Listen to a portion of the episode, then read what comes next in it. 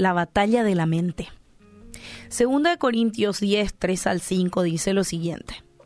Pues aunque andamos en la carne, no militamos según la carne, porque las armas de nuestra milicia no son carnales, sino poderosas en Dios para la destrucción de fortalezas, derribando argumentos y toda altivez que se levanta contra el conocimiento de Dios, y llevando cautivo todo pensamiento a la obediencia a Cristo.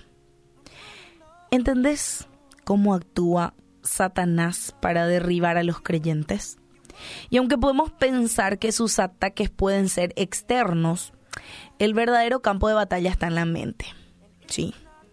Por ejemplo, si puede lograr que una iglesia crea doctrinas erróneas, filosofías no bíblicas, suposiciones falsas acerca de Dios, conceptos cerrados de Dios, puede apartarla de la verdad y llevarla al error.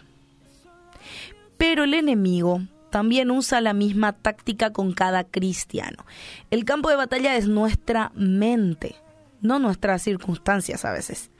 Como el padre de mentira sabe que el engaño es una táctica efectiva y su objetivo es influenciar nuestros pensamientos, porque nuestra manera de pensar determina nuestras actitudes, nuestras emociones, nuestros deseos y en última instancia nuestras acciones.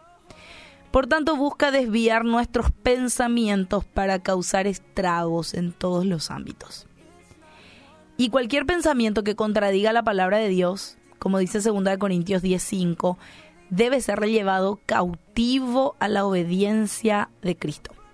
Y Cristo nos mostró cómo hacerlo. Así que cada vez que Satanás le lanzó una tentación, la respondió él con un pasaje de las Sagradas Escrituras. ¿Se acuerdan de ese de ese episodio en Mateo 4. Sin embargo, no podemos solo este mover ahí nuestra Biblia en el aire con la esperanza de ahuyentar al diablo, ¿verdad? Para derrotar sus mentiras necesitamos un buen conocimiento práctico, ¿verdad?, de la palabra de Dios.